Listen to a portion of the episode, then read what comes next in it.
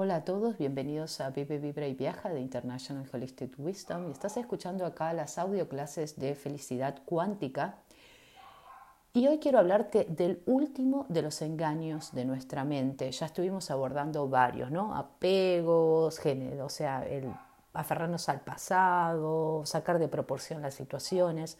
Pero hoy quiero hablar el tema de generalizar. Las palabras siempre nunca, todos, son algunos ejemplos de una mente que disfruta generalizar. Seguramente la escuchaste, ¿no? O seguramente las decís.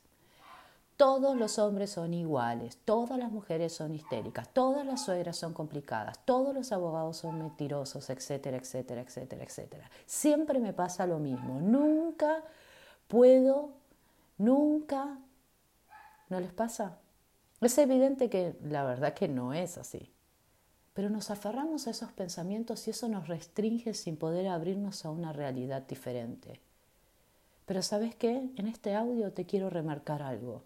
Este tipo de palabras solo nos conduce a una vida limitada. Te lo vuelvo a repetir.